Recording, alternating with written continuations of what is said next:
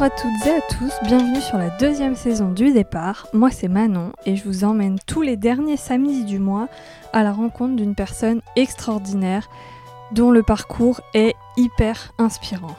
J'invite hommes et femmes à venir raconter comment leur vie a changé, que le changement soit professionnel ou personnel, d'une reconversion à un déménagement, mes invités retracent le chemin avec moi pour vous montrer que tout est possible et pour, je l'espère, vous inspirer dans vos propres choix de vie. À travers ce podcast, je voudrais que tout le monde voit que ce n'est pas le point de départ qui compte, mais bien le chemin que l'on décide de tracer devant soi. Aujourd'hui, je vous retrouve pour la suite de la vie d'Hélène. Hélène, vous pouvez la retrouver sur Instagram sous le pseudo at. Une fois n'est pas coutume, l'épisode était tellement long que je l'ai coupé en deux parties. Si vous n'avez pas écouté la première partie qui est sortie la semaine dernière, je vous conseille vraiment de l'écouter en premier. Dans cette deuxième partie, Hélène nous raconte sa maternité, ce que ça a changé pour elle aussi bien personnellement que professionnellement. Dès l'arrivée de son enfant, elle comprend qu'elle ne pourra plus être salariée et se tourne vers le marketing de réseau. Alors si vous pensez que c'est un métier d'arnaque sans éthique, je vous invite fortement à écouter Hélène. Elle fait changer les mentalités sur ce métier qu'elle trouve merveilleux, sans en faire l'apologie non plus. Elle est vraiment tout à fait réaliste sur le métier et ça fait du bien. Pour en savoir plus, je vous laisse écouter l'épisode et moi je vous retrouve à la fin pour quelques informations au tout début, tu as dit quand même, euh, enfin, tu t'es définie euh, en premier lieu comme une maman. Ouais. À quel moment est-ce que ce petit bout euh, pointe son nez et à quel point est-ce que ça chamboule un peu ce que tu penses, ta façon de voir les choses, ce que tu fais Ouais, ça a été assez fou. Hein. Alors en fait, j'ai, je te l'ai fait courte, mais ah, bon bref, dans le job que j'avais, c'était bien, mais il y avait plein de choses qui m'allaient pas, donc je suis partie. Mais c'est vrai que j'ai tendance à, hum, tu vois, il y a des gens qui ont peur de quitter leur boulot et tout. Moi, je suis un petit peu dans l'autre extrême, c'est-à-dire que je, pars un petit peu trop facilement. Et en fait, euh, je suis partie sans rien avoir derrière. Donc, je te cache pas que j'ai eu quand même un petit coup de pression, parce qu'en plus, comme c'était la fonction publique, enfin bref, je te la courte, mais j'avais pas de chômage. Donc, je me suis vraiment retrouvée sans rien. Et heureusement, bon, j'ai réussi à retrouver quelque chose. Tu vois, au final, on, finit toujours par retomber sur ses pattes. Hein. J'ai fini par retrouver quelque chose en, en chargé de formation dans une asso qui faisait du service civique.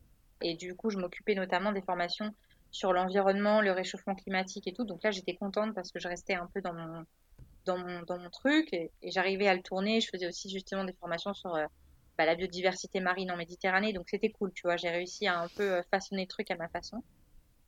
Et puis, le Covid est arrivé. Alors, en fait, avant, j'ai commencé ce job en sachant que j'étais enceinte, hein, pour être honnête avec toi. Ce qui s'est passé, exactement, c'est que donc mon ancien job euh, en éducatrice en environnement marin, j'ai démissionné, mais un peu pas sur un coup de tête parce que je savais que voilà, j'étais arrivée à un stade où il fallait que j'arrête. Mais j'ai démissionné un peu violemment. C'est-à-dire vraiment, j'ai dit allez, je terminé, j'arrête tout, ciao. Deux jours après, j'ai une chute en scooter, je me casse la clavicule. Donc je me retrouve avec une clavicule cassée, pas de chômage, pas de boulot. Forcément, euh, pas de boulot, non pas de chômage. Bref, mais c'est pas ça. c'est pas ça. C'est qu'en fait, un mois après, retard de règles. Bon, alors bon, c'était pas forcément. Euh, j'avais pas de contraception, mais c'était pas. Euh, bref, voilà, c'était pas normal. Théoriquement, ça ne devait pas arriver. Retard de règles, mais moi, euh, pour moi, c'était tellement pas possible que je n'y ai même pas pensé en fait. Et j'ai des copines qui me disent Ah, ça se trouve, t'es enceinte, ah, ah, ah trop marrant. Mais non, c'est pas possible. c'est pas possible, c'est pas possible. Puis bon, bah, retard de règles, retard de règles, retard de règles. Je, je pense, ah, je vais peut-être faire un test de grossesse. Et tu vois, j'ai fait le test de grossesse en détente. Tellement j'étais persuadée que c'était pas possible, tu vois. Alors forcément, le premier test de grossesse n'a pas marché, parce que sinon, c'est pas drôle. Je me rappelle, il y avait une petite bulle d'air, tu vois, juste pour me dire, ah ah, encore un petit suspense. Et le lendemain, genre, c'était dimanche, donc je pouvais pas aller en racheter un. Enfin bref, histoire de bien faire traîner le truc.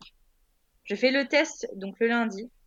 Et je me rappelle quand j'ai vu la barre bleue, enfin les deux barres bleues, je me rappelle, je suis tombée par terre tellement, bah physiquement, tu vois, je suis tombée des nues, quoi. Et clairement, honnêtement, la première sensation qui est venue, c'était de la panique, mais absolue. Mais absolue. C'est-à-dire que j'en tremblais, je me suis mise à pleurer, je me suis dit, merde, tu vois. Parce que ça veut dire que là maintenant, j'ai deux options. La première option, j'avorte, et la deuxième option, je le garde. Et si je le garde, bah, ça veut dire qu'il va falloir assumer, quoi. Tu vois? En fait, clairement, bah, tu te retrouves, euh, là, pour le coup, c'est qu'à le dire, face à un choc cornélien.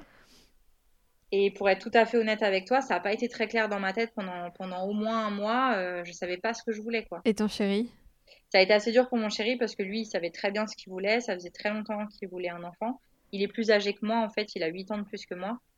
Donc, euh, on savait en plus qu'on voulait un enfant ensemble, quoi. Donc, mais c'est juste que pour moi, c'était pas le bon moment, en fait. J'avais, j'avais la clavicule cassée. J'avais, en plus, j'avais fait plein de radios. J'avais, euh, j'avais pris de la morphine par rapport à ma, à ma, tu vois. Donc, en plus, voilà. et puis, je fumais. Enfin, tu vois, comme je savais pas du tout que j'étais enceinte, à l'époque, je fumais, puis je fumais beaucoup parce que comme j'étais pas bien, tu vois, entre la recherche d'emploi et tout, bref. Et donc, bah, quand j'ai appris que j'étais enceinte, euh, bah, c'est là que je me suis dit, ok, on... quand j'ai, en fait, j'ai, il y a un moment, je, je me suis entendu parler. En fait, quand j'ai commencé à parler d'avortement, je me suis rendu compte, mais qu'est-ce que tu es en train de raconter Mais euh, tu vois, j'ai essayé de, visualiser en train de me faire avorter. Enfin, surtout, j'en ai. En fait, comme j'ai appris assez tard la grossesse, euh, je pouvais plus utiliser l'avortement médicamenteux. Et là, je, je, me dis, mais de quoi tu parles en fait? De quoi tu parles? Est-ce que tu te rends compte juste parce que ça va changer un peu ta vie et parce que j'avais peur? Voilà, clairement, j'étais pétrifiée à l'idée de devenir mère, je me sentais pas prête, je me sentais voilà. Et qu'en fait, dans notre tête, c'est tellement, il faut avoir le CDI, il faut avoir la maison, il faut avoir la nana, nanana. Et nous, on avait tellement rien de tout ça. Moi, mon chéri, il était en intérim. Enfin, tu vois, notre situation, elle était vraiment, vraiment pas stable. Tu vois, moi, j'avais plus de boulot et lui était en intérim. On n'avait pas, enfin, tu vois, on était dans un, si on avait notre appart quand même, mais bon voilà, c'était pas euh, normalement la, situation rêvée. Et puis finalement, tu vois, on a fini par, euh, par prendre la décision de, le garder et Dieu merci quoi. Dieu merci parce que euh, tu vois, c'est la plus belle chose qui me soit arrivée, tu vois, de tout ce que j'ai fait. tu vois, même nager avec un requin baleine, ça vaut pas le bonheur que, que, que j'ai eu quand on m'a posé mon bébé sur mon ventre, quoi. C'était, c'est un truc de malade, c'est un truc de fou. C'est trop mignon. ouais, ouais, mais c'est. J'ai les larmes qui montent, mais euh, il est tard. Voilà, écoute, euh, je suis émotive. Ah, commence pas parce que moi aussi, hein, euh, sinon ça va. ah non, non, non, non. Allons-y. non, mais ça n'a pas été facile parce que tu vois, encore maintenant, des fois c'est quelque chose dont je culpabilise. Tu vois, le fait même d'avoir pensé à l'avortement quand je vois l'amour que, que je lui porte aujourd'hui et surtout à quel point il a à quel point il a embelli ma vie, euh, je me dis, c'est, tu vois, mais c'est comme ça, les expériences, elles sont telles qu'elles sont, et, euh, et je me dis, voilà, c'est comme ça, ça sert à rien de m'en vouloir, et l'essentiel, c'est ce qui commencé aujourd'hui, et c'est que, je l'aime plus que tout au monde, et, et voilà, hein, de toute façon, on, vit toutes les choses différemment. Moi, le fait, en fait, d'avoir toujours un peu choisi ce que je voulais faire, d'être toujours surtout dans le contrôle, parce que moi je suis quelqu'un un peu névrosé du contrôle. Et là, le fait d'un coup d'avoir quelque chose qui est subi, c'est quelque chose, tu vois, que je vivais mal en fait. C'était genre, euh, tu vois, on m'imposait cette grossesse, quoi, tu vois. Je savais que je voulais avoir un bébé, mais tu vois, moi c'était genre, c'était calculé, quoi. Je voulais tomber enceinte euh, le, en mars 2023, euh, le, tu vois, c'était un peu ça, quoi. C'était un peu ça, tu vois. Et là, d'un coup, j'étais enceinte. Et c'est non, mais attends, c'était pas prévu ça. nous, on devait partir, parce qu'en plus, c'était vrai. En plus, on voulait partir en Papouasie et tout. Et après, tu te dis, mais tu te rends compte le degré d'égoïsme, en fait. Tu vas avorter pour pouvoir euh, partir en Papouasie-Nouvelle-Guinée. Enfin, il y a un moment, il faut arrêter les conneries, quoi. Et surtout, je me suis dit, si, derrière, euh, tu peux pas être enceinte, tu fais comment, tu vois? Parce que ouais. tu sais pas, en fait, de quoi est fait l'avenir. Et puis, à un moment, il faut accepter les choses. Euh, et voilà. Et donc, je suis devenue maman. Et c'est incroyable. Finalement, de tous les changements que tu as fait dans ta vie, c'est le plus gros, vraiment? Ah, clairement. Le plus en fait, euh, la maternité, c'est ce qu'il y a de plus beau au monde. Enfin, je parle de mon avis. Et c'est ce qu'il y a de plus dur au monde. C'est clairement euh, un challenge euh, quotidien et c'est ce qui rend, c'est ce qui rend la maternité si belle aussi. C'est que ça nous met aussi beaucoup face à nos propres limites. Ça nous met face à nos blessures du passé, aux choses qu'on veut pas reproduire de nos parents, etc. Mais c'est intense en fait. C'est extrêmement intense c'est c'est voilà l'amour inconditionnel c'est très difficile de définir avec des mots c'est quand on a son bébé on peut le regarder pendant des heures euh, tu vois on regarde ses petites mains on le respire c'est tellement en plus euh, animal en fait tu vois parce qu'on est des mammifères euh, on le porte notre bébé tu vois on, on, le vit dans notre ventre on le porte dans notre ventre, on accouche. L'accouchement aussi, euh, c'est une aventure à part entière. Hein. Euh, l'accouchement, c'est quelque chose. Et puis, ah ouais, non, mais c'est. moi, j'ai accouché en plein pendant la première vague, donc ça aussi, c'était quelque chose. Et ouais, je, je pense que de tout ce que j'ai vécu, c'est le plus beau et le plus dur. Vraiment. Ok, on va juste euh, avancer un petit peu. Ouais, ouais, vas-y, n'hésite hein, pas, moi je me laisse guider. J'essaie, hein, je promets que j'essaie de faire des efforts. non, mais pas de souci. Parce qu'en en fait, je voudrais vraiment parler du, du métier que tu fais aujourd'hui. Est-ce que euh, c'est le fait d'avoir cet enfant qui a euh, déclenché cette envie de d'être seul à bord, enfin, de pas avoir de patron? Clairement. Alors, moi, le point, on va dire, un peu de déclencheur, c'est qu'en fait, j'ai un peu. Enfin, on va dire que mon, mes anciens. Alors, attends, je vais essayer de formuler parce qu'effectivement, j'ai un peu mal. Mais mon ancien boulot, quand j'étais chargée de formation, ils m'ont mal fait vivre ma grossesse, en fait. C'est-à-dire qu'ils savaient que j'étais enceinte. Et en gros, j'étais chargée de, deux antennes. J'étais chargée de, de Nice et de Toulon. J'avais une quantité de déplacements astronomiques. Je devais aussi aller à Marseille, aller à Aix, et c'était l'époque des grèves de train. Et franchement, c'était l'enfer. C'était l'enfer. J'ai passé ma life à la SNCF, en gare, à me, à me peler en plein hiver. Je devais trimballer tout le matos de formation dans des valises. Donc, euh, tu vois, les rétroprojecteurs, les vidéoprojecteurs, les ordinateurs, les enceintes, jusqu'à trimballer les rames de papier parce qu'ils avaient, ils avaient même pas de quoi faire écrire les jeunes. Enfin, donc été enceinte et voilà, et c'est comme si j'étais pas enceinte en fait. Euh, très clairement, je faisais autant de déplacements. On me dit ouais, bah t'es enceinte, t'es pas malade. Oui, d'accord, sauf que bon, si je fais une fausse couche, euh, je vais avoir un petit peu les boules quand même, tu vois. Et je me rappelle que je faisais des, des cauchemars de fausses couches euh, tout le temps, tout le temps, tout le temps, tu vois. Je, je, je me disais, parce que des fois j'avais des contractions, forcément, tu vois, à force de, à force de, de, de, faire à droite, à gauche, d'être tout le temps en déplacement. Puis alors moi, quand je faisais des déplacements, j'étais pas là de la semaine. Donc je voyais mon chéri que le week-end le soir, je dormais euh, en hôtel, en Airbnb. Enfin, c'est pas, pas, pas, très marrant, quoi. Et euh, on continuait de me dire, oh, t'es enceinte, t'es pas malade, machin. Et euh, bah, ça a fini que je me suis mis en arrêt. Ils ont eu ce qu'ils ont eu ce qu'ils ont gagné. Hein. je me suis mis en arrêt, genre à 5 mois de process, parce que je dis là, franchement, faut arrêter de s'occuper de moi. Et là, je me suis dit, déjà, je commençais à me dire, mais moi, je veux plus jamais vivre ça, en fait. Et en fait, ça faisait plusieurs fois, surtout, le truc, c'est que moi, je suis quelqu'un euh, qui s'investit beaucoup. Je suis très bosseuse.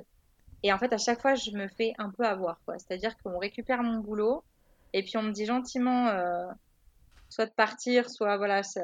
Et en fait, je me disais, c'est incroyable à quel point euh, je m'investis tout le temps pour les autres. Et moi, j'ai pas trop de retour, en fait.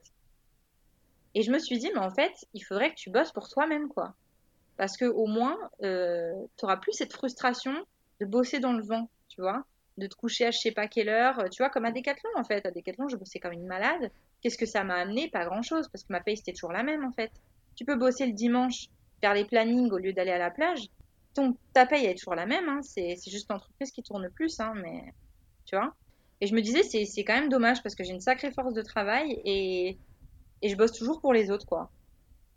Et c'est vrai que j'ai toujours été euh, un peu cette fibre entrepreneuriale. Et à la base, c'était aussi pour ça que j'avais passé mon monitorat de plongée. J'avais un petit peu derrière les, enfin, j'avais un peu à l'esprit le fait de peut-être ouvrir mon propre centre de plongée un jour. Donc j'y pensais quand même à ça, tu vois. Je me disais, ouais, mais moi, je pense que je suis faite pour euh, avoir ma boîte, quoi, tu vois. Mais c'est clair que ce qui fait flipper dans l'entrepreneuriat, c'est l'investissement. Ça, ça fait assez peur parce que clairement, enfin, moi, j'ai un frère qui est euh, auto-entrepreneur et quand même, en général, même ma cousine, elle est fleuriste et tout, tu le vois, en général, tu commences quand même avec des emprunts. Ah, tu te lances quand même dans des trucs. Euh... Ouais, faut avoir les coronas, quoi. C'est pas facile. En France, t'es ultra imposé. Euh, c'est pas évident. Euh, alors moi, le déclic, clairement, ça a été euh, bah, une fois que j'ai eu mon bébé dans les bras, euh, j'ai juste plus eu envie de le donner à qui que ce soit d'autre. En plus, j'allaitais, donc je me disais là, il va falloir que j'aille reprendre. En plus, il était question que je continue à faire les déplacements à Toulon donc que je vois pas mon bébé pendant une semaine. Je dis non mais là déjà ça ça va pas être possible. Et puis euh, tout simplement j'avais pas envie de reprendre. En fait. J'avais juste pas envie de reprendre. J'avais pas envie de le laisser. J'avais pas envie de travailler parce que de toute façon quand tu travailles il faut quand même payer une nounou. Donc en fait tu travailles pour pouvoir payer une nounou qui va s'occuper de ton enfant à ta place. Donc tu te dis quel est l'intérêt en fait. Tu vas, je voyais pas trop de sens en fait dans le truc. Donc je me disais il faut que je trouve un moyen de rester avec lui mais en même temps, il faut quand même que je travaille parce que moi, me connaissant, je peux pas être euh, voilà juste à la maison, faire le ménage, m'occuper du bébé. Il y a un moment, il me manque quelque chose et voilà. J'ai quand même besoin de challenge, tu vois. J'ai besoin d'évoluer. Et puis, euh, donc j'ai commencé. Alors, je connaissais déjà le marketing de réseau il y a de plusieurs années en avant. J'en avais plutôt une mauvaise image, comme beaucoup de personnes. Pour moi, c'était plutôt un peu de l'arnaque. Euh, je confondais ça aussi, comme tout le monde, avec le système pyramidal. Je dis, ouais, non, c'est arnaque. Ou alors, les produits que je voyais, à chaque fois, c'était de la mauvaise qualité. C'était des grosses multinationales américaines ultra polluantes, euh, avec zéro éthique. Voilà. Mais j'avais quand même une copine euh, qui était dans, dans ce, dans ce secteur-là. Et je voyais bien qu'elle générait quand même des revenus pas mal. Et je me disais, bon, bah, ça fonctionne quand même. Déjà, c'est la preuve que c'est pas de l'arnaque. Parce que c'est ma pote, donc je savais très bien qu'elle me mentirait pas. Et elle me disait, voilà, moi, j'arrive euh, quand même à générer à peu près 1200 euros par mois en plus de son, de son métier. Euh. Donc, c'était pas mal, tu vois, quand même, ça, quand ça ajoute ça à ta paye. Donc, je me disais, ok. Et en fait, je me rappelle, c'est en fait, c'est elle qui a planté la graine. Elle m'a dit, mais en fait, toi, ce qu'il te faudrait, c'est du marketing de réseau, mais euh, en mode écologie, quoi. En mode zéro déchet et tout. je me suis dit, ouais, mais ça, ça n'existe pas ça n'existe pas, ça va pas ensemble. Direct. Hein. Elle m'a dit, bah tu sais, ça se développe quand même beaucoup. Parce qu'au final, le marketing de réseau, qu'est-ce que c'est? C'est juste qu'en fait, au lieu d'avoir Carrefour ou Leclerc ou machin, que tu vas payer comme intermédiaire pour pouvoir revendre tes produits, bah tu passes par des ambassadeurs, des ambassadrices. C'est ça en fait. Hein. Il n'y a rien de bien sorcier parce qu'à chaque fois on dit ah c'est quoi ces trucs de gourou? Non en fait c'est juste que tu remplaces Carrefour par une personne physique qui plus est, peut-être euh, bah, justement une maman et à qui ça peut permettre de rester avec son bébé. Donc c'est plutôt cool, tu vois. Donc au final, je trouve ça quand même plus éthique que de passer par des gros distributeurs, au final. Enfin, c'est mon avis. Et euh, déjà, tu vois, petit à petit, en me renseignant, j'ai commencé à changer ma perception sur, euh, sur ce mode de distribution.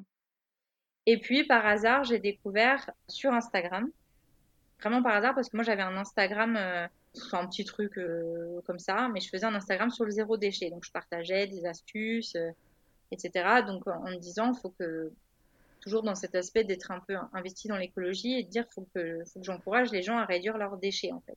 Et j'ai découvert ce concept de cosmétique avec des flacons en verre consignés. Et je me suis dit, euh, c'est cool ça. Au début, je suis allée voir ça par curiosité et aller voir ça pour ma conso perso. Et après, j'ai découvert en fait que tu pouvais devenir ambassadrice comme ça. Et voilà, et ça s'est fait de fil en aiguille. Ça a planté un peu la graine. Je me suis dit, tiens, euh, c'est fou parce qu'en plus, c'est arrivé pile poil au moment où j'en avais parlé avec ma copine, tu vois. Comme quoi, des fois, il y a des synchronicités qui sont assez incroyables.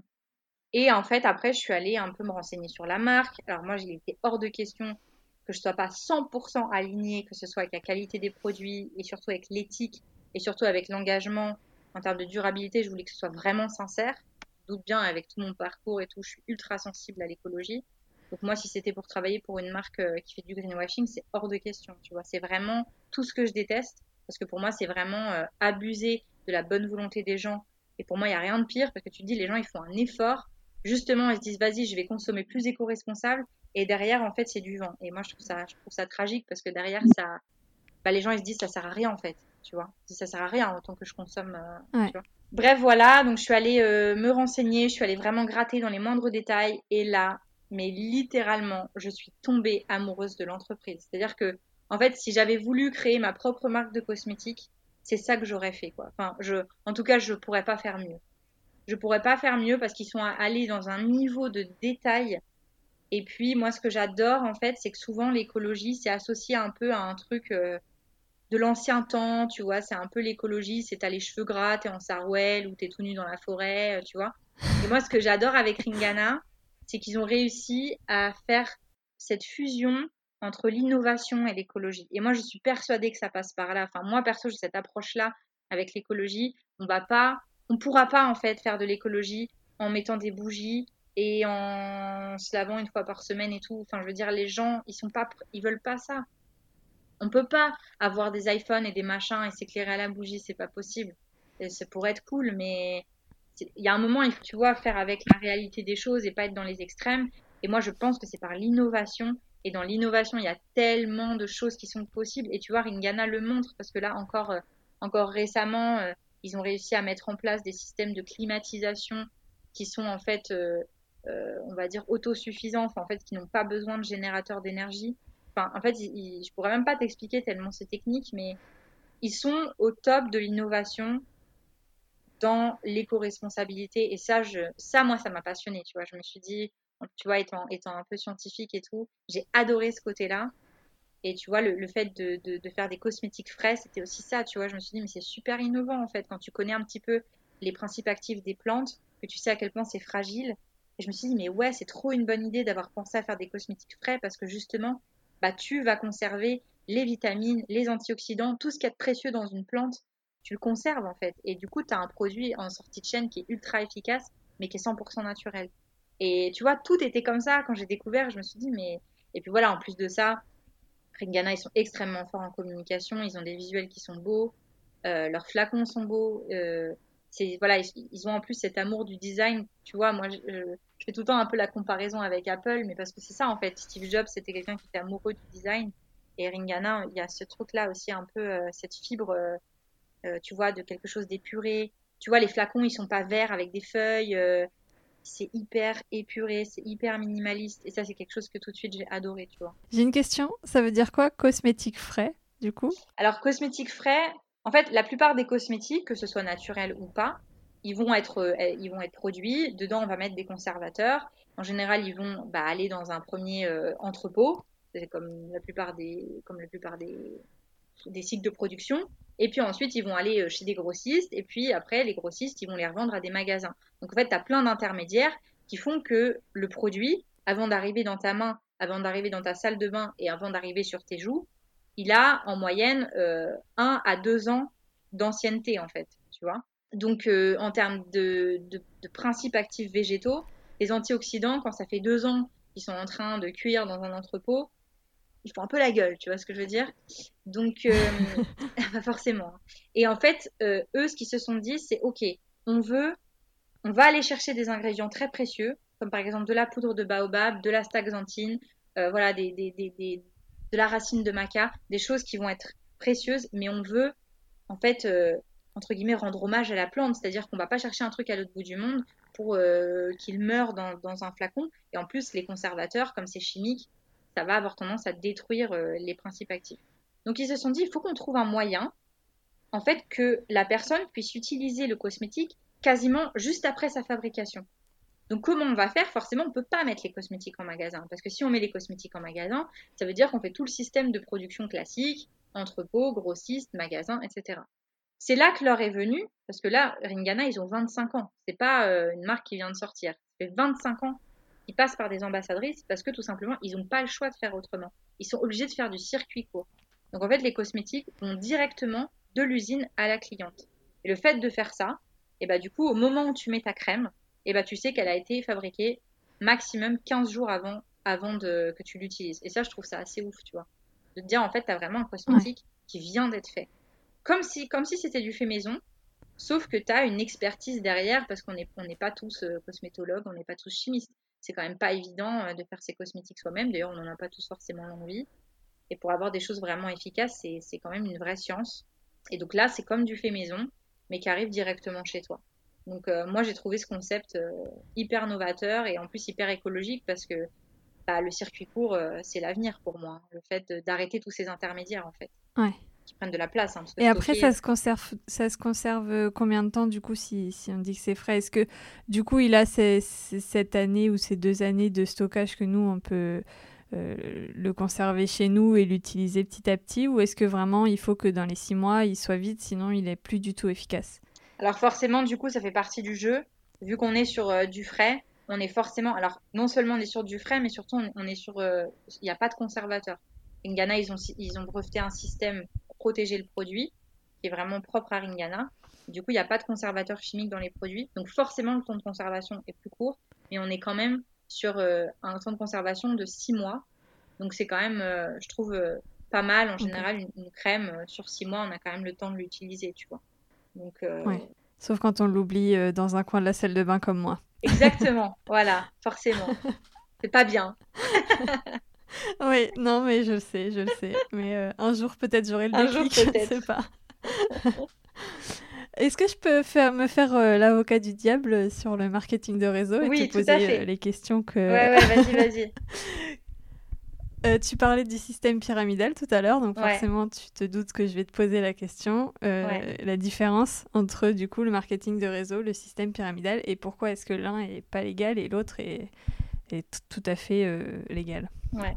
Alors déjà je commencerai par, s'il y a des gens qui écoutent et qui veulent en savoir plus, il y a une vidéo sur YouTube qui est hyper bien faite, qui a été faite je pense par un prof parce qu'elle est vraiment très bien faite avec des petits dessins qui explique euh, certainement beaucoup mieux que moi justement la différence entre le, marketing de réseau et le système pyramidal. Je vais essayer de faire un résumé de cette vidéo, mais du coup j'invite à aller On mettra le lien euh, de la vidéo. Ouais, éventuellement je te donnerai le lien, tout à fait, parce qu'elle est vraiment bien faite. Ouais, voilà. Le système pyramidal, donc en fait c'est un déjà le produit il va être fictif. Il n'y a pas vraiment de produit et il n'y a pas vraiment de siège social. Si tu veux, l'entreprise elle est un peu fictive. En général, dans le système pyramidal, souvent, ça va être plutôt euh, en termes d'investissement financier. On va te dire, ben, tu sais, moi j'ai un plan, si euh, tu investis 200 euros, tu vas récupérer 400 euros en bout de chaîne. Tu vois, souvent c'est des trucs euh, plutôt dans l'investissement. Et ce qui va se passer en fait, c'est que le seul moyen de récupérer son argent, ça va être à son tour de recruter et de mettre les gens dans l'arnaque. Ce qui fait qu'en bout de chaîne, soit tu récupères l'argent que tu as perdu, mais en fait, tu ne peux pas gagner d'argent. La seule personne qui gagne de l'argent, c'est la personne qui est tout en haut. En général, la personne qui a créé l'arnaque. Donc, c'est le cas de Bernard Madoff, c'est ça? C'est celui qui avait, euh, qui avait fait un, très gros système pyramidal euh, aux États-Unis, hein, Et euh, voilà. Et, alors, la pyramide de Ponzi, c'est encore un, autre, un autre truc, mais c'est c'est l'origine, on va dire, du système pyramidal. Et ça, c'est pareil. C'était un Italien aux États-Unis qui avait créé tout un business par rapport aux timbres il s'était rendu compte que les timbres étaient deux fois moins chers en Italie qu'aux États-Unis. Et donc, il, proposait un investissement hyper fructueux en disant, bah voilà, moi, je te promets de récupérer le double de ton investissement, alors qu'en fait, ce mec-là n'a quasiment jamais acheté un seul timbre. Tu vois C'est toute la force, en fait, euh, de ces gens qui arnaquent, c'est qu'en fait, ce sont uniquement euh, des, très bons orateurs. En fait, ils vont réussir à manipuler les gens, à les emmener dans leur truc, alors qu'en fait, derrière, il n'y a absolument rien. Et de toute façon, une pyramide, un système pyramidal, est toujours récent parce que ça finit toujours par s'effondrer. Euh, le marketing de réseau, c'est vraiment un mode de distribution. C'est euh, ce qu'il explique dans la vidéo YouTube. Quand tu vas au restaurant, euh, tu as bien mangé. Le lendemain, peut-être, tu vois des copines. Qu'est-ce que tu vas Elles vont te dire, t'as fait quoi hier soir? Je suis allée au resto. Ah ok. T'es allée dans quel resto? Eh ben, je suis allée euh, chez Brigitte. Euh, j'ai mangé un saumon fumé. C'était trop bon. Qu'est-ce que tu fais? Tu fais de la pub pour le restaurant. Est-ce que tu es payé pour ça? Non. Tu leur fais de la pub gratuitement. Donc en fait, là, indirectement, tu es en train de faire du marketing de réseau, en fait. Tu es en train de parler à ton réseau d'un restaurant et tu leur fais de la promotion. Sauf qu'en fait, tu le fais gratuitement. Quand tu fais du marketing de réseau, tu fais exactement la même chose, sauf que tu le fais derrière dans le but, bien sûr, de vendre et donc euh, bah, d'avoir euh, des commissions. Donc c'est euh, vraiment de la recommandation, c'est vraiment être ambassadrice, mais je, et puis la différence dans le marketing de réseau surtout, c'est qu'il n'y a absolument pas de pyramide. Parce qu'en fait, peu importe, effectivement, tu vas avoir un système de, de, mentoring, tu vas avoir une mentor, tu vas devenir, euh, tu vas, tu vas rentrer dans son équipe, qui va te former, qui va t'apprendre le métier. Donc, effectivement, dans ce sens-là, tu pourrais croire qu'il y a une pyramide. Sauf que si tu fais plus de ventes qu'elle, tu gagneras plus d'argent qu'elle. Donc, il n'y a absolument pas de pyramide dans le sens où tu n'es pas plafonné sur tes commissions par rapport à ton, à ton, à ton rang tu vois ce que je veux dire? Alors que dans le système pyramidal, tu ne peux pas gagner plus que la personne qui t'a recruté, c'est pas possible. Tu vois? Dans ce sens-là, c'est marrant parce que on me dit toujours ah ouais, tu fais du système pyramidal, alors que pour moi, les gens qui sont dans une pyramide, ce sont les salariés. Tu vois? Parce que le salariat, ça, c'est de la pyramide. Jamais tu gagneras ce que gagne ton PDG. Alors que dans le marketing de réseau, si tu te débrouilles bien, tu peux très bien gagner deux fois, trois fois, quatre fois plus que ta mentor. Et est-ce qu'on peut parler euh, argent concrètement ou est-ce que ça te gêne? Ah non, ça me gêne absolument pas. absolument pas.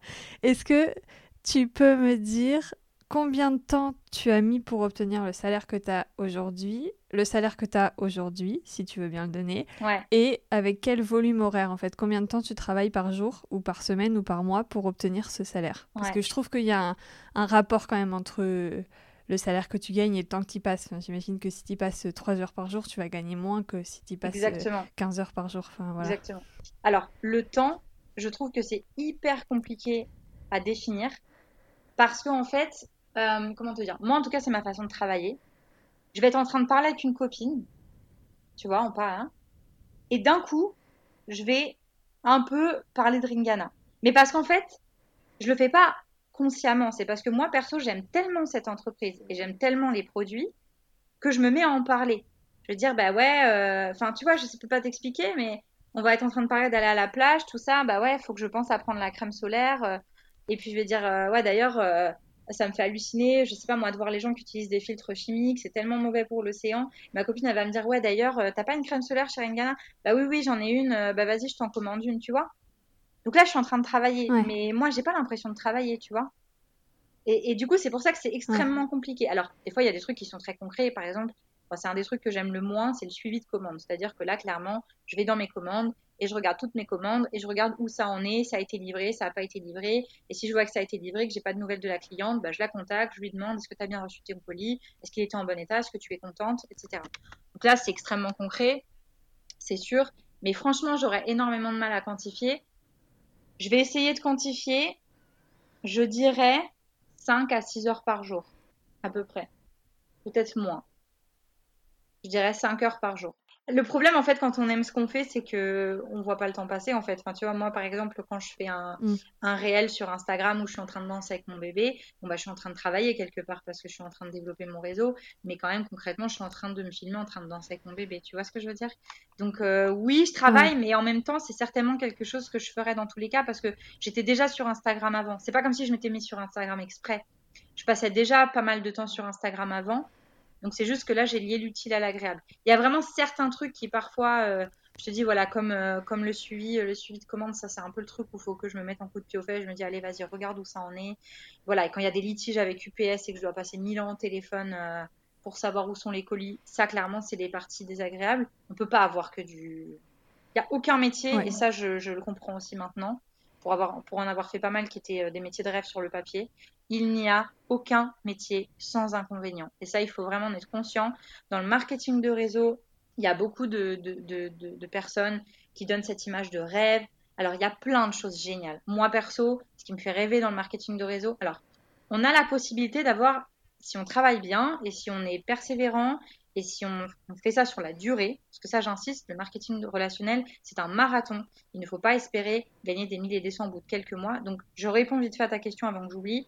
Moi, j'ai généré des revenus dès mon premier mois parce que euh, j'y suis allée à fond, parce que je, ne voulais absolument pas retourner dans le salariat. Donc, j'y suis allée corps et âme. Euh, là, je peux dire que j'ai pas compté mon temps.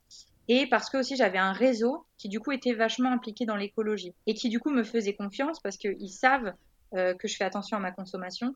Donc, du coup, j'avais une certaine crédibilité, en fait. Ce qui fait que bah, beaucoup de personnes, quand je leur ai parlé de Ringana, euh, c'était tout de suite OK en fait. Ils sont quand même allés vérifier un peu les compos et tout, mais il y en a beaucoup qui m'ont fait confiance tout de suite.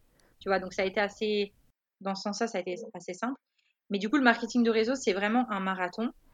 On a la possibilité sur le long terme de générer des gros revenus, des très très très gros revenus. Ça, c'est vrai que c'est un fait. Et c'est aussi pour ça que parfois c'est très mal vu. Parce qu'en plus, en France, on a un rapport à l'argent qui est très particulier.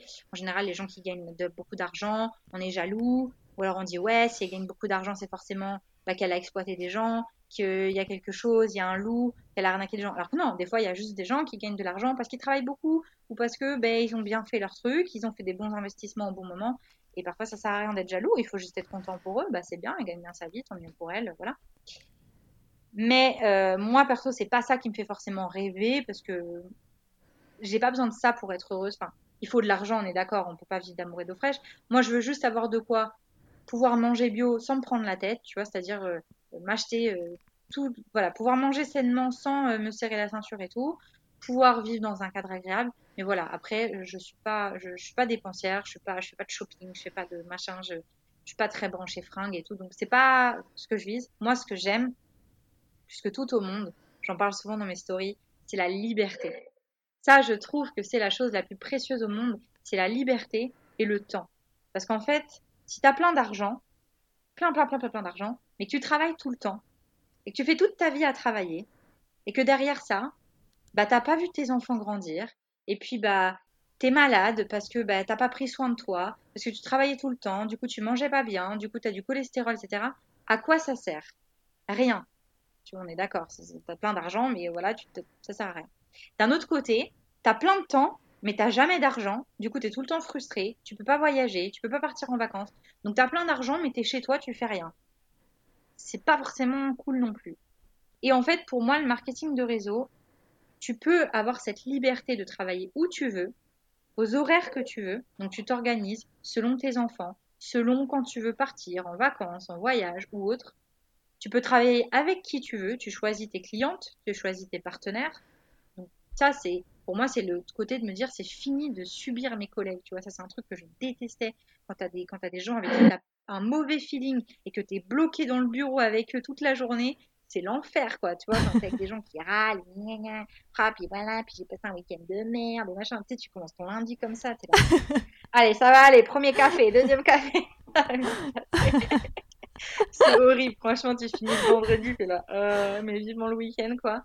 Et ça, je me disais, je veux plus. Moi, je veux choisir avec qui je travaille, c'est fini. Je veux plus travailler avec les gens négatifs, avec les gens qui râlent, qui machin, qui, voient tout en noir, tu vois. Et donc voilà, et le marketing de réseau, c'est la liberté, mais c'est aussi la possibilité d'avoir quand même un salaire très convenable tout en travaillant peu. Parce que moi, j'ai une de mes mentors qui est une personne qui m'inspire beaucoup, qui arrive à avoir, euh, elle arrive à avoir des commissions. Ça fait trois ans qu'elle est dans le marketing de réseau. Alors, je dis pas que tout le monde y arrive. Hein. Il y a des gens, ça fait trois, quatre ans qui sont dans le marketing de réseau et ils galèrent, on est d'accord. Euh, on n'est peut-être pas tous faits pour, tout simplement. Déjà, je pense que le marketing de réseau, c'est pas pour tout le monde. On est bien d'accord là-dessus. Et ça, euh, je m'en rends compte aussi au niveau de la création de mes équipes. En fait, il faut vraiment cibler parce que c'est pas pour tout le monde. Le marketing de réseau, c'est clair. Il faut aussi avoir un, mindset parce que c'est de l'entrepreneuriat. On devient un wagon, on n'est plus une locomotive. Donc, euh, il faut avoir euh, voilà la, solidité d'un wagon, quoi. Il faut être solide, il faut être fort, il faut traverser les tempêtes. tu me demandais tout, tout à l'heure au niveau des revenus. Bah, tu vois, euh, dès décembre, j'ai réussi, euh, je vais être euh, transparente, à générer à peu près un SMIC. Mais tu vois, janvier, j'ai divisé par deux, quoi. Tu vois, tu... Et c'est hyper dur. C'est hyper dur sur le moral quand tu dis, OK, c'est cool, je commence à avoir à peu près quelque chose qui ressemble à un salaire, et que le mois d'après, tu retombes. Et là, tu te dis, putain, ça va être long, quoi. Et en fait, ouais, bah ouais, peut-être ça va être long. Et l'entrepreneuriat, c'est comme ça. Ce n'est absolument pas linéaire. Il y a, c'est, voilà, des fois on fait un pas en avant, deux pas en arrière, bah, c'est pas grave. Euh, après, on en fera trois en avant et on avance comme ça. C'est par palier. Il y a des grosses phases, de, grosses phases de, difficultés. Vraiment, des fois, on est dans la tempête. Mais le soleil finit toujours par revenir, en fait. Il faut juste être patient, il faut tenir bon. Comprendre aussi, est-ce que j'aurais pu l'éviter, cette tempête? Pourquoi je me retrouve dans l'œil du cyclone? Comment j'aurais pu faire différemment? Et c'est hyper intéressant. Du coup, on apprend plein de choses sur soi-même, plein de choses sur les autres.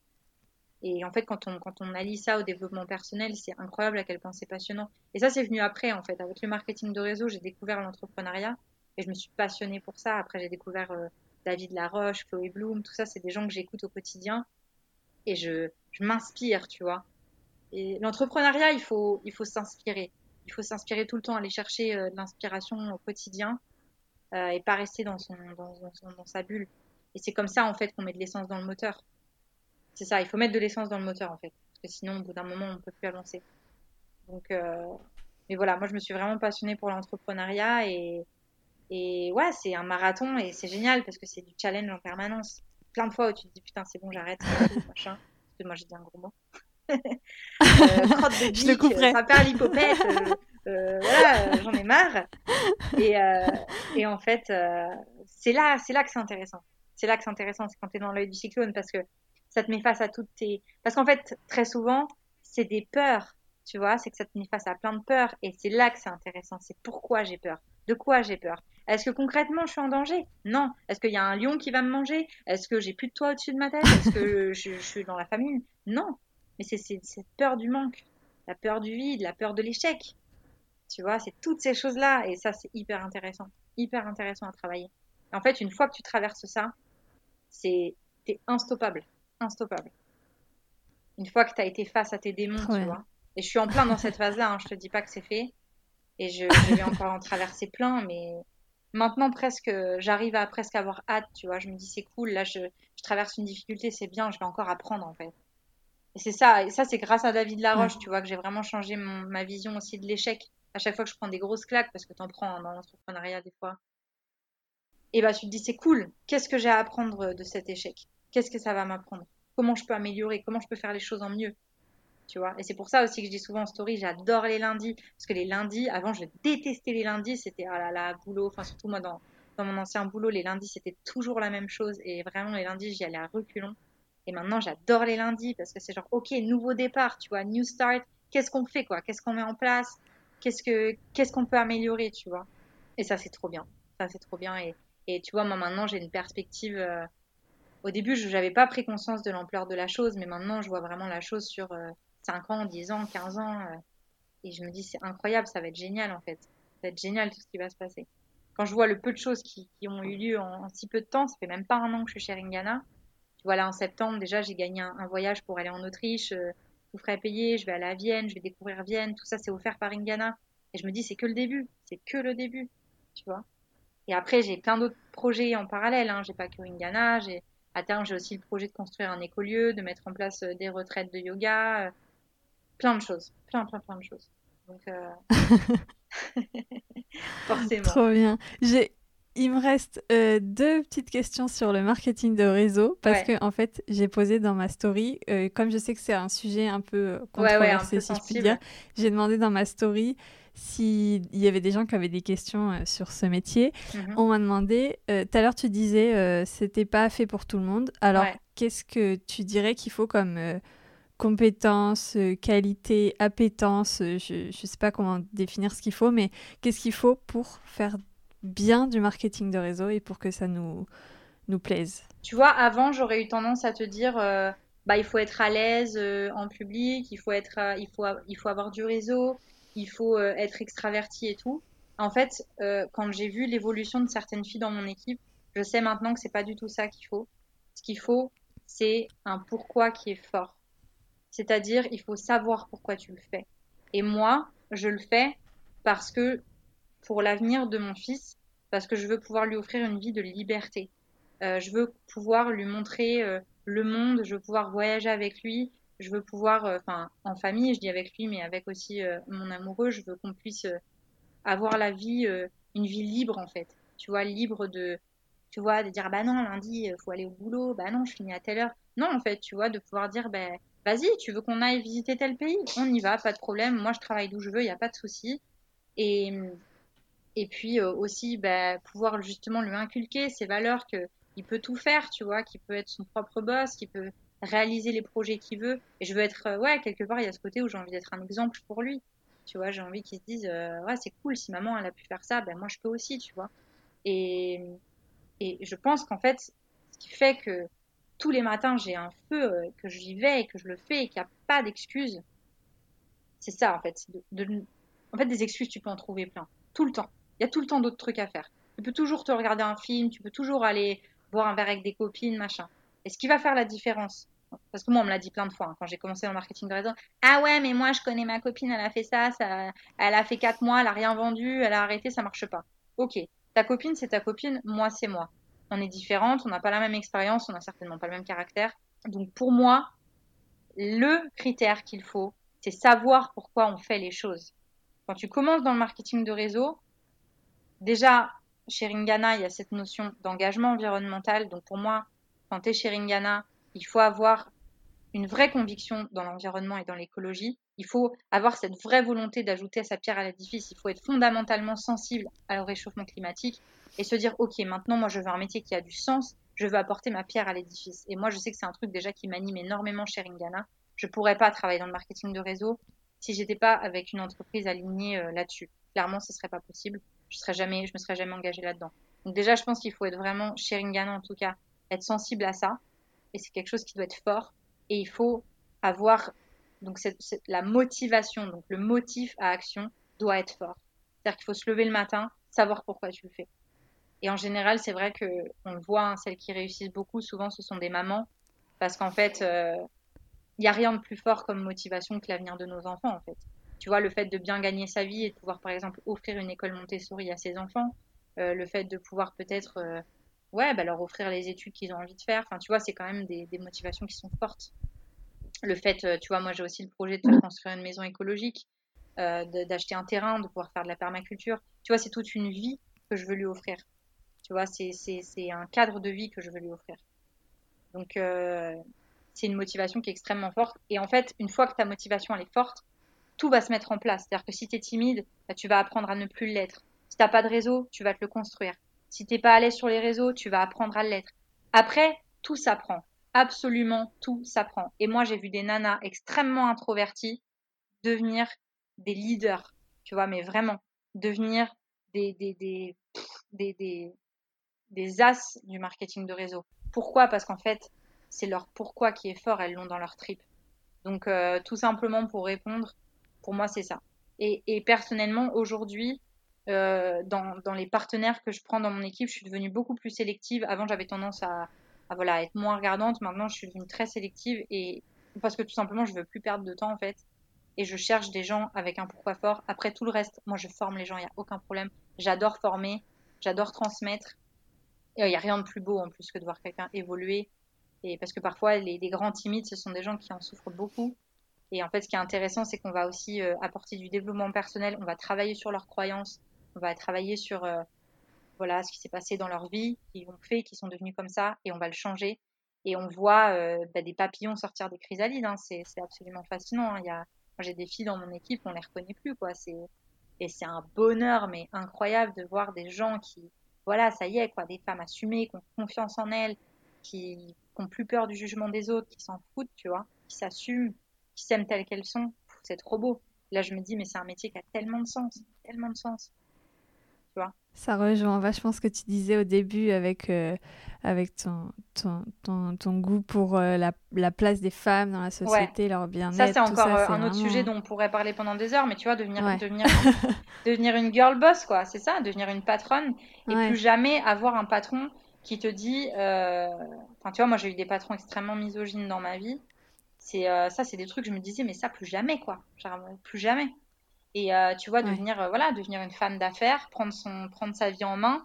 Et ouais, et puis c'est un petit kiff, quoi, quand tu gagnes mieux ta vie que ton mec. Enfin, tu vois, moi, j'ai des, j'ai des, des collègues, jamais leur mec, il gagnera leur paye. C'est impossible.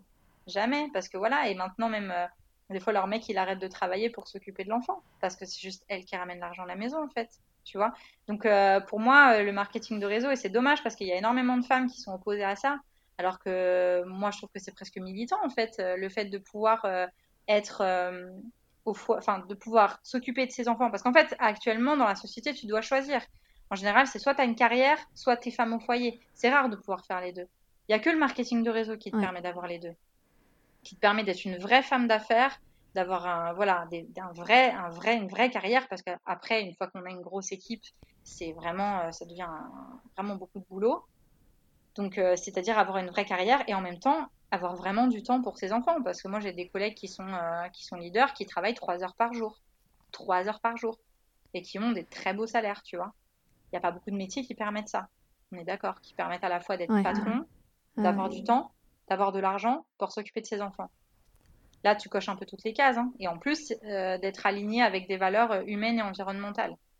Pour trouver ça euh, ailleurs, ça va être compliqué. Hein. C'est ce que je me dis des fois. Hein. Je me dis, allez, j'arrête. Ok, mais tu fais quoi? Tu vois, des fois, c'est ça en fait. C'est ça qui fait que je continue. Je me dis, ok, t'arrêtes, mais qu'est-ce que tu vas trouver d'autre? Qu'est-ce que tu peux trouver d'autre? Même si je retourne dans la biologie marine, je sais comment ça va se passer. Tu vois, je l'ai fait dans la recherche. J'avais fait un postdoc ici, un postdoc là-bas. Et puis voilà, t'es plafonné à 1500 euros, euh, ça va pas beaucoup plus loin, alors que t'es bac plus 12. Euh, tu vois, il y a un moment, euh, tu as aussi envie d'être un peu reconnu à ta juste valeur. Enfin, et puis de, ouais, d'être, d'être payé à la hauteur de ton investissement, euh, ton travail, quoi.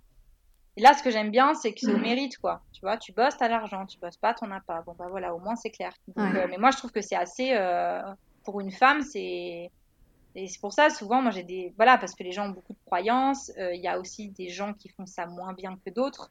Euh, je pense sur les réseaux, il y en a qui un peu harcèlent. Euh, du coup, ben, les gens se disent, ouais, le marketing de réseau, c'est l'enfer, quoi. En fait, tu vas harceler les gens. Euh, et c'est vrai que c'est dommage parce que ça donne une très mauvaise image à cette industrie, alors que c'est magique. Pour moi, c'est, alors encore une fois, je le dis, c'est pas pour tout le monde, mais ceci dit, pour une femme qui, voilà, qui veut être indépendante tout en, tout en ayant sa vie de famille, c'est le compromis ultime. C'est vraiment pouvoir, voilà, allier carrière et vie de famille. Pour moi, c'est ça et et c'est euh, permettre aux femmes de ne pas avoir à choisir en fait. On a le droit d'être ambitieuse, on a le droit de vouloir une grande carrière et on a le droit aussi de vouloir s'occuper de ses enfants quoi. On a le droit d'avoir les deux, on n'est pas obligé. On devrait pas être obligé de choisir en fait. Voilà et moi aussi permettre à des femmes de prendre confiance en elles, euh, de devenir euh, voilà indépendante, de, de, prendre confiance en elles. Ouais, je me répète mais c'est vraiment ça. c'est beau, quoi. C'est trop beau. Il y a trop de femmes qui se rabaissent, euh, bah, justement, parfois à cause de managers un peu abusifs. Ils disent, oh, de toute façon, tu passeras toute ta life à ce poste-là parce que tu n'es pas capable de faire grand-chose d'autre. C'est de leur dire, mais non, en fait, tu, tu, fais absolument ce que tu veux dans la vie, quoi. Tu, tu, tu peux être qui tu veux. Tu, tu sauras qui tu décides d'être, en fait. Euh, c'est beau, mais j'ai quand même une dernière question à te poser. On va faire un podcast de deux heures, le podcast le plus long de l'histoire du podcast. Et eh, franchement, ceux qui écoutent jusqu'à la fin, on leur donnera un cadeau. Euh. Bravo. bravo. Hein, ah moi, j'ai pas de cadeau à donner, mais, euh, mais franchement, bravo. Ouais. Je crois que je vais faire un concours de l'invité qui me fait le podcast le plus long aussi. non, mais parce que je me dois envers ma petite communauté de poser les questions qu'ils m'ont posées. Ouais, très bien. Donc, est-ce que tu as une journée type un peu euh, dans, dans, ton travail ou peut-être une semaine ou est-ce que tu as des, des choses récurrentes comme ça qui reviennent un peu euh, Ouais. Ça Alors, euh, moi, perso, comme encore une fois, il faut pas oublier que ça, c'est toujours quelque chose, j'insiste, le marketing de réseau, c'est un travail. Ok, c'est pas un loisir. À partir du moment où tu gagnes de l'argent, si tu veux gagner de l'argent, c'est un travail. Ça veut dire du coup qu'il faut forcément s'imposer une discipline. Parce que si tu fais ça trop à one again, ça va être compliqué. Il y en a qui y arrivent, mais en général, ça va pas très très loin. Si vraiment au bout d'un moment tu veux, tu veux avoir un, enfin, aller au next level, comme on dit, enfin vraiment atteindre un certain niveau, il faut avoir une discipline. Donc moi, je m'impose perso euh, certaines disciplines. Déjà, tout ce qui est début, donc début de semaine, début de mois, je planifie. Ça, c'est hyper important. Alors, euh, il y a quelque chose qui est très important dans le marketing de réseau, c'est déjà c'est d'avoir une vision, de savoir où tu vas. Donc moi j'ai une vision bien précise euh, de, ce que je veux pour mon avenir, euh, celui de ma famille, celui de mon fils, celui de mon couple, celui de ma vie de femme, ce que je veux faire, ce que je veux mettre en place. Donc ça déjà c'est important. Donc déjà je me connecte à ma vision, à ce que je souhaite, à ce qui est plus cher au monde pour moi. Et ensuite je planifie mes objectifs. Donc ça c'est quelque chose de très important. La première chose je pose sur le papier. Ça c'est important pour le cerveau de voir les choses écrites noir sur blanc. Et ensuite, je vais ben, poser les actions que je vais mettre en place pour atteindre cet objectif. Et là, je mets vraiment des chiffres, il hein, faut que ce soit concret. Et ensuite, je prends mon petit agenda et je vais poser mes actions. Là, je te parle de la semaine idéale. Hein. Je ne te parle pas de la semaine où Léo a de la fièvre, euh, où euh, il y a mon frère qui m'appelle, je suis deux heures au téléphone, euh, voilà, où j'ai rien pu faire. Là, je te parle de la semaine idéale où tout va bien, où tout est calé et où j'ai le temps de faire ça. Idéalement, c'est comme ça que en tout cas que j'aime commencer mon mois. Et là, je pose mes actions et je pose tout dans l'agenda. Et par rapport à Instagram aussi, euh, c'est important parce que Instagram, c'est extrêmement chronophage. Donc plus ça va, plus j'essaie de faire en sorte de gagner le plus de temps possible. Et je me suis rendu compte que le planning éditorial, c'était un gain de temps incroyable et notamment de faire entre, guillemets du batch posting. Donc c'est-à-dire que je prépare tout d'un coup en fait. Je prépare tout, euh, j'enchaîne, je mets les filtres, les légendes, les hashtags, bam bam bam, tout est prêt. Et ce qui fait qu'après, en fait, j'ai plus qu'à poster et à interagir. Donc, euh, et puis ça me permet aussi tout simplement bah, d'avoir un feed plus propre, plus travaillé, parce que bah, justement, euh, je poste pas à l'arrache comme je faisais avant. Ça, c'est encore une fois, ça veut dire d'être dans une, démarche professionnelle avec Instagram, donc de pas juste faire ça en mode je poste quand j'ai envie. Non, là, c'est vraiment d'être organisé. Mais une journée type, euh, je, te dirais quand, j'ai mon fils, en général le matin, euh, bah, je vais déjà euh, poster les petites stories du matin parce que je trouve, je trouve enfin, j'aime bien pour bien démarrer la journée et j'essaie toujours euh, voilà, d'être dans des choses qui m'inspirent, donc euh, des vidéos de l'océan, des, voilà, des choses qui m'inspirent. Des petites citations motivantes, euh, tout ce qui va être lié au, développement personnel, des petites vidéos de David Laroche. après, en général, je fais un petit bonjour à mon équipe. On a un chat sur Messenger, donc on se dit un petit coucou, on se souhaite une bonne journée, comme des collègues en fait. On se partage des citations motivantes, des fois on se partage les objectifs de la journée. Et puis après, euh, voilà, après je m'occupe de mon fils. Euh, et en fait, après, ben, en, gros, je vais surtout bosser sur ses heures de sieste, en fait. Hein. Euh, parce que quand il est là, c'est pas évident. Je vais réussir un peu à répondre aux messages en vocaux. Je fais pas mal de vocaux parce que comme ça, ben, il me voit juste parler, il me voit pas trop sur le téléphone. Donc en général, bah, je, vais avoir beaucoup d'échanges avec mon équipe surtout quand ils me demandent des questions, comment faire ceci, comment faire cela. je peux avoir un peu avec mes clientes. Euh, et, sinon, euh, bah, c'est surtout pendant la sieste. Donc moi, j'ai la chance d'avoir un bébé qui dort 3 heures. Donc là, euh, les 3 heures, c'est top chrono, quoi. Donc là, ça va être bah, répondre aux messages, passer des commandes, communiquer avec mon équipe, interagir sur Instagram, créer du lien, agrandir mon réseau. Enfin voilà, après, les actions, il y en a plein. Et très souvent, très souvent, quasiment tout le temps, le soir, je travaille. C'est-à-dire qu'à partir du moment où Léo dort, 20h, 21h, pareil, c'est top chrono. Euh. donc soit je travaille, soit sur Instagram, soit je fais des formations, j'anime des formations, je reçois des formations. Dans le marketing de réseau, c'est très très très important de se former. Voilà, je suis en call avec, avec des personnes de mon équipe. Voilà. Et c'est vrai qu'en général, le soir, euh, c'est très rare que je lise un livre ou que je regarde un film. Parfois, je me l'autorise quand même parce que c'est toujours pareil, il faut trouver un équilibre et pas être trop dans les extrêmes. J'essaie quand même de me dire, allez, ce soir, euh, tranquille, tu lis, tu fais du yoga, tu médites. Mais euh, en général, euh, les, temps, les temps libres, entre guillemets, c'est-à-dire les temps où j'ai pas mon fils, je bosse. donc voilà, donc j'ai la chance d'avoir mon chéri qui est extrêmement tolérant par rapport à ça parce qu'il sait, encore une fois, il, en fait, il a pris conscience des possibilités avec Ringana parce qu'il a vu aussi la rapidité de mon évolution euh, et, du coup, en fait, ce qui est marrant, c'est que. Alors, ce qui est marrant, c'est qu'avant, au tout début, mon chéri était opposé au projet parce qu'il avait encore une fois peur que ce soit une arnaque, etc.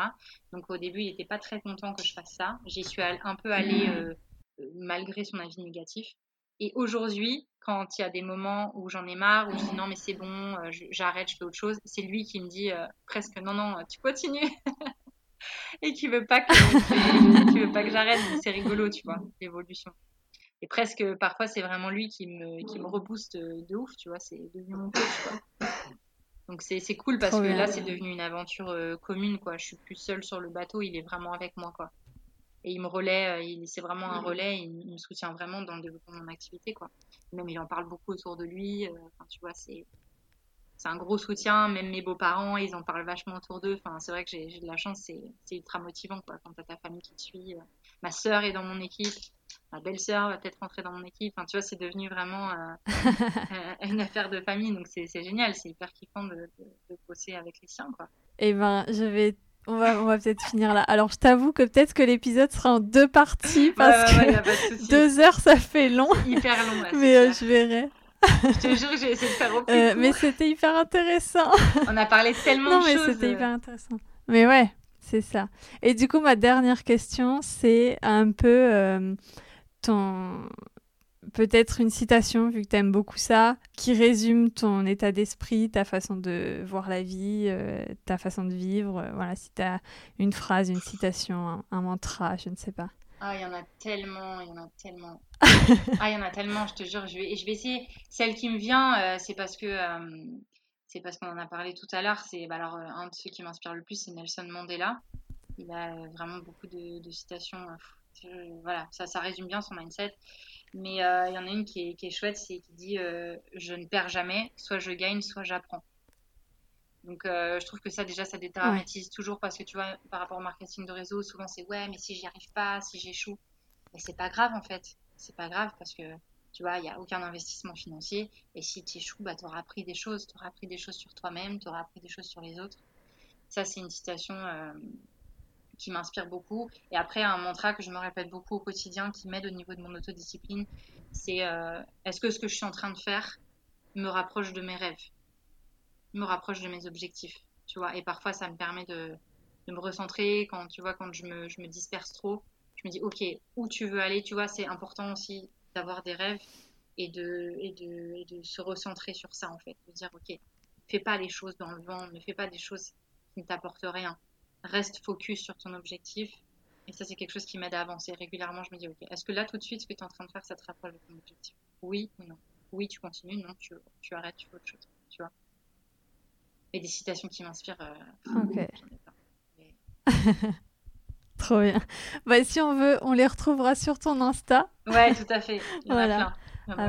Je donnerai toutes euh, tes infos euh, au début, à la fin du podcast, sur le site du podcast. Tout ce que tu as cité, David Laroche euh, et d'autres, je mettrai pareil le lien de la vidéo sur le marketing de réseau. Tout ça, ça sera dans le, sur le site du podcast. Et puis, ouais, je pense que j'en ferai deux épisodes parce que là, on a battu tous les records. Tout à l'heure, tu me disais oui, tu me fais une heure et demie. Ah bah deux heures, comme ça, c'est réglé. voilà, c'est ça. Mais merci beaucoup d'avoir pris euh, ce temps où tu travailles normalement pour, euh, pour bah, le podcast. Et puis, euh, un plaisir. C'était hyper intéressant, franchement. J'avais jamais raconté ma vie à ce point. Euh. Impressionnant. Bah pourtant, t'avais l'air très à l'aise. Oui, oui, bah moi, euh, quand faut papoter, je suis toujours contente. Hein. Et eh bah trop bien. Merci, à toi pour cette invitation. C'était top bah, d'échanger sur tout ça et et puis bah bravo pour ce super en tout cas concept. J'espère que ça inspirera des gens à à suivre leurs rêves en tout cas parce que c'est important dans la vie. Trop bien. Super euh, phrase de fin. Merci beaucoup Hélène. Je t'en prie. Gros bisous. Ciao. Et voilà, cette fois, c'est bien la fin du récit d'Hélène. Merci d'avoir écouté l'épisode jusqu'ici. Merci d'avoir aussi écouté la première partie si c'est le cas. Si vous avez aimé l'épisode, si vous aimez le podcast en général, comme d'habitude, je vous invite à laisser une note 5 étoiles et un gentil commentaire sur votre plateforme d'écoute préférée. Mais si ça vous saoule, je peux aussi le comprendre. Vous pouvez parler du podcast autour de vous et qui sait, peut-être qu'il inspirera quelqu'un que vous connaissez. Pour retrouver Hélène et lui poser toutes les questions que vous voulez sur la marque Ringana ou sur son métier, ça se passe sur Instagram sous le pseudo at louve.yourself. Et quant à moi, comme d'habitude, on se retrouve sur le site du podcast www.podcast-ledépart.com. Vous y retrouverez tout ce qu'on a cité dans l'épisode. Et si vous avez changé de vie personnellement ou professionnellement et que vous voulez me raconter votre histoire, encore une fois, n'hésitez pas à m'écrire par mail manon at podcast-ledépart.com ou sur Instagram at itinéraire.d'une passionnée. J'aime beaucoup papoter, je réponds assez rapidement au message. Je vous dis à la semaine prochaine pour la suite de l'épisode et en attendant, prenez soin de vous.